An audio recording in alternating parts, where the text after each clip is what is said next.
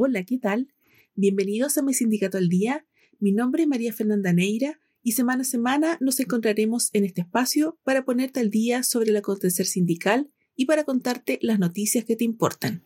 Partimos entonces con lo más destacado de la semana. El gobierno y la Central Unitaria de Trabajadores CUT continuaron este lunes con las conversaciones en torno al reajuste del ingreso mínimo mensual. Los ministros del Trabajo y Prevención Social, Janet Jara, y de Hacienda, Mario Marcel, lideraron una tercera reunión con la directiva de la CUT que encabezó su presidente, David Acuña. En los tres encuentros que se han llevado a cabo, entre otros temas, se han abordado diferentes cifras en torno a la situación macroeconómica y laboral del país. Por ejemplo, se ha informado que por tamaño, las firmas que tienen mayor porcentaje de trabajadores afectos al ingreso mínimo mensual son las unipersonales, el 50,1%, y microempresas, 41,2%. Le siguen las pequeñas, 20,9%, medianas 10,2% y grandes 8,1%.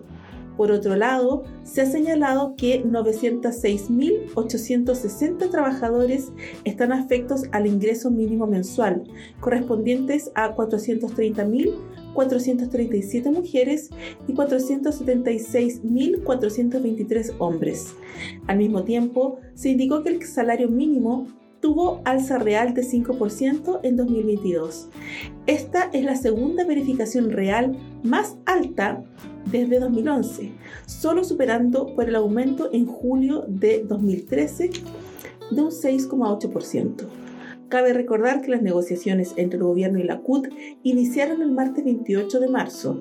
Tras ello se sostuvo una segunda reunión el viernes 31 de marzo la Secretaría de Medio Ambiente de la CUT comenzó un ciclo de talleres regionales buscando entregar herramientas a dirigentes y dirigentes sindicales y sociales para enfrentar los posibles problemas de vulneración y violaciones de derechos humanos dentro de las empresas.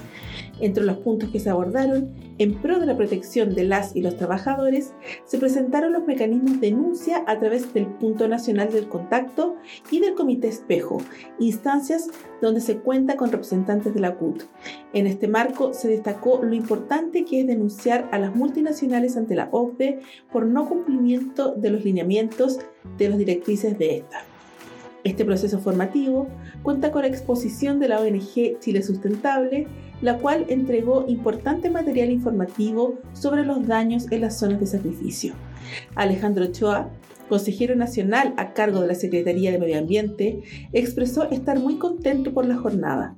Estas jornadas comenzaron en noviembre del año pasado, con el mismo éxito que partimos en Concepción, demostrando que son necesarias estas instancias que nos permiten fortalecer un ecosistema laboral en el marco del trabajo decente. El ciclo de talleres realizado por la Secretaría de Medio Ambiente se proyecta con cuatro instancias más que se realizarán en las ciudades de Quintero, Antofagasta, Arica y Punta Arenas.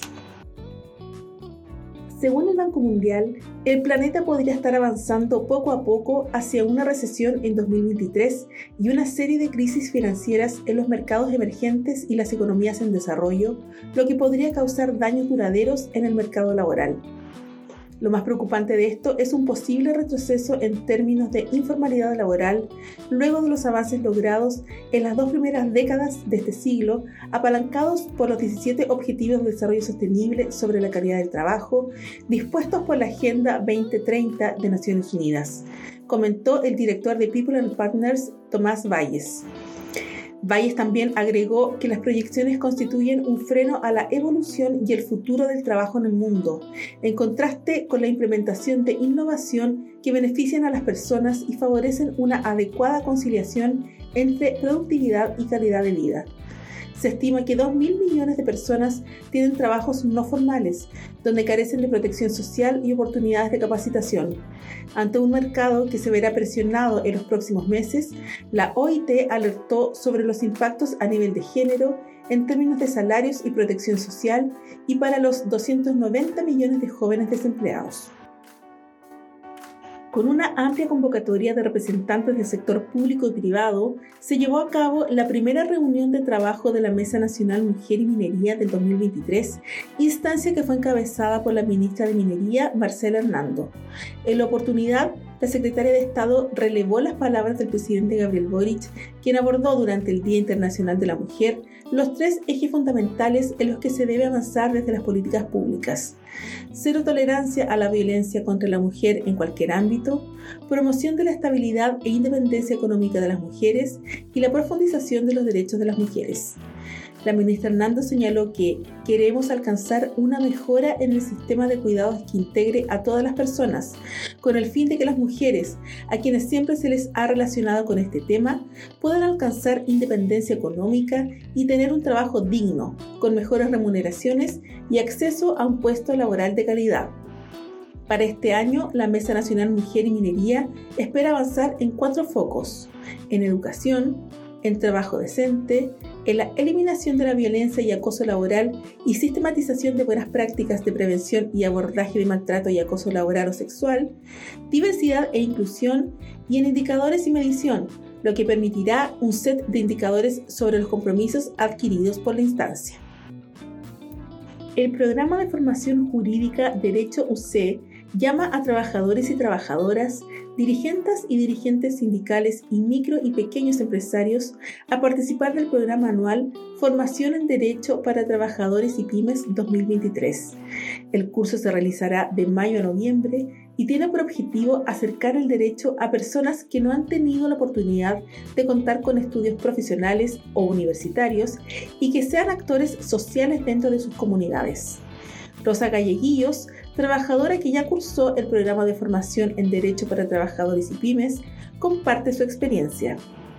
Es la posibilidad de cumplir un sueño, el sueño de estudiar en la universidad. En mis tiempos era complicado. Tengo 58 años y en mis tiempos era muy difícil para una mujer entrar a una universidad y no se me dio. Entonces era un sueño que tenía desde siempre. La posibilidad de ingresar a este curso es el orgullo más grande y haberlo terminado maravilloso. Me siento orgullosísima de mí e invito a todas y todos que participen del programa de formación en Derecho. Los seleccionados y seleccionadas tendrán la posibilidad de acceder a una beca de participación que cubre el costo del curso. De todas formas, deberán costear la cuota de inscripción que tiene un valor de 30 mil pesos. Las vacantes son limitadas. Y luego de repasar las principales noticias de esta semana, agradezco el haberte informado con mi sindicato al día y nos encontramos en una próxima entrega informativa. Hasta pronto.